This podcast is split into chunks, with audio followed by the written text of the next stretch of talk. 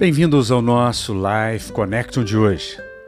Dallas Willard escreveu: O maior problema que o mundo de hoje enfrenta, com todas as suas necessidades dolorosas, é saber se aqueles que, por profissão ou cultura, são identificados como cristãos, se tornarão discípulos, estudiosos, aprendizes, praticantes de Jesus Cristo aprendendo firmemente com ele como viver a vida do reino dos céus e levando-a a cada canto da existência humana.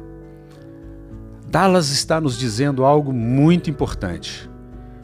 Hoje nós temos muitos religiosos, pessoas que se definem culturalmente como cristãos, mas que jamais se tornaram discípulos estudiosos aprendizes e principalmente praticantes de Jesus Cristo, aprendendo com Ele, vivendo e implantando o reino dos céus aqui na terra, levando este reino a cada canto da existência humana. Ser cristão é muito mais do que carregar uma cruz no peito. Ser cristão é se identificar com Jesus, é tomar a cruz de Cristo e viver por ela. É entender que as suas obras não podem te salvar, porque pela graça você é salvo, mediante a fé.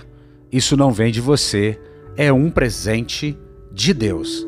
Não vem das obras para que você não se vanglorie.